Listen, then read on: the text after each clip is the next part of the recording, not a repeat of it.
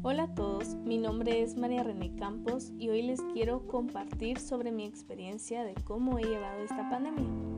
Al inicio creí que iba a ser una situación fácil, pero con el tiempo me di cuenta que no, ya que ha sido la primera vez que experimento una situación así.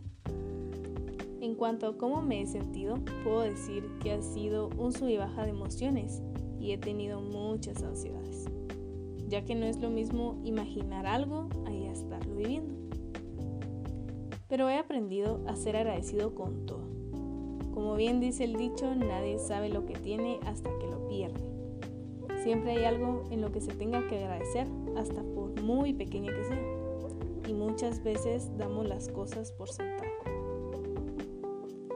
Este encierro me ha ayudado a buscarme a mí misma, y por eso les voy a comentar un poco de mis inquietudes. Creo que cualquiera se identificaría conmigo. A veces he sentido miedo y frustración porque uno espera que esto termine ya, que sea rápido. Pero la realidad es que no sabemos cuándo esto va a terminar y lo único que podemos hacer es confiar en Dios, ya que Él es el único que conoce y sabe cuándo esto va a terminar. Mi consejo es, Pensemos en positivo. Esta situación no durará para siempre y mantengamos nuestra esperanza en Dios, ya que Él es el único que sabe lo mejor para nosotros. Estoy segura que tener una relación con Jesús marca la diferencia en la vida de cualquier persona.